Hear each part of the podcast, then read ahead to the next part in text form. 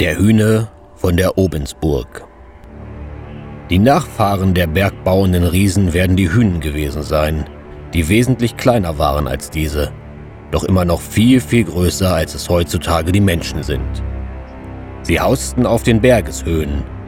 In unserer Gegend soll jeweils einer auf dem Klüt, dem Id, der Waldau, der Ottensteiner Hochebene und bei der Steinmühle an der Weser gewohnt haben. Hier soll von dem Hühnen auf der Obensburg die Rede sein. Dort oben auf dem Berge befindet sich eine Senke, welche heute noch die Hühnenkuhle genannt wird, in der er der Sage zufolge gewohnt hat. Wie die Überlieferung berichtet, war er mit dem Hühnen vom Klüt eng befreundet und hat mit ihm gemeinsam gemahlen und das Brot gebacken.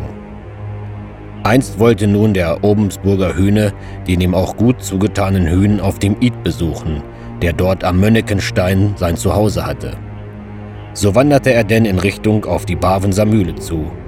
Mit der Zeit bemerkte er, dass ihn etwas im Schuh drückte und er anfing zu hinken.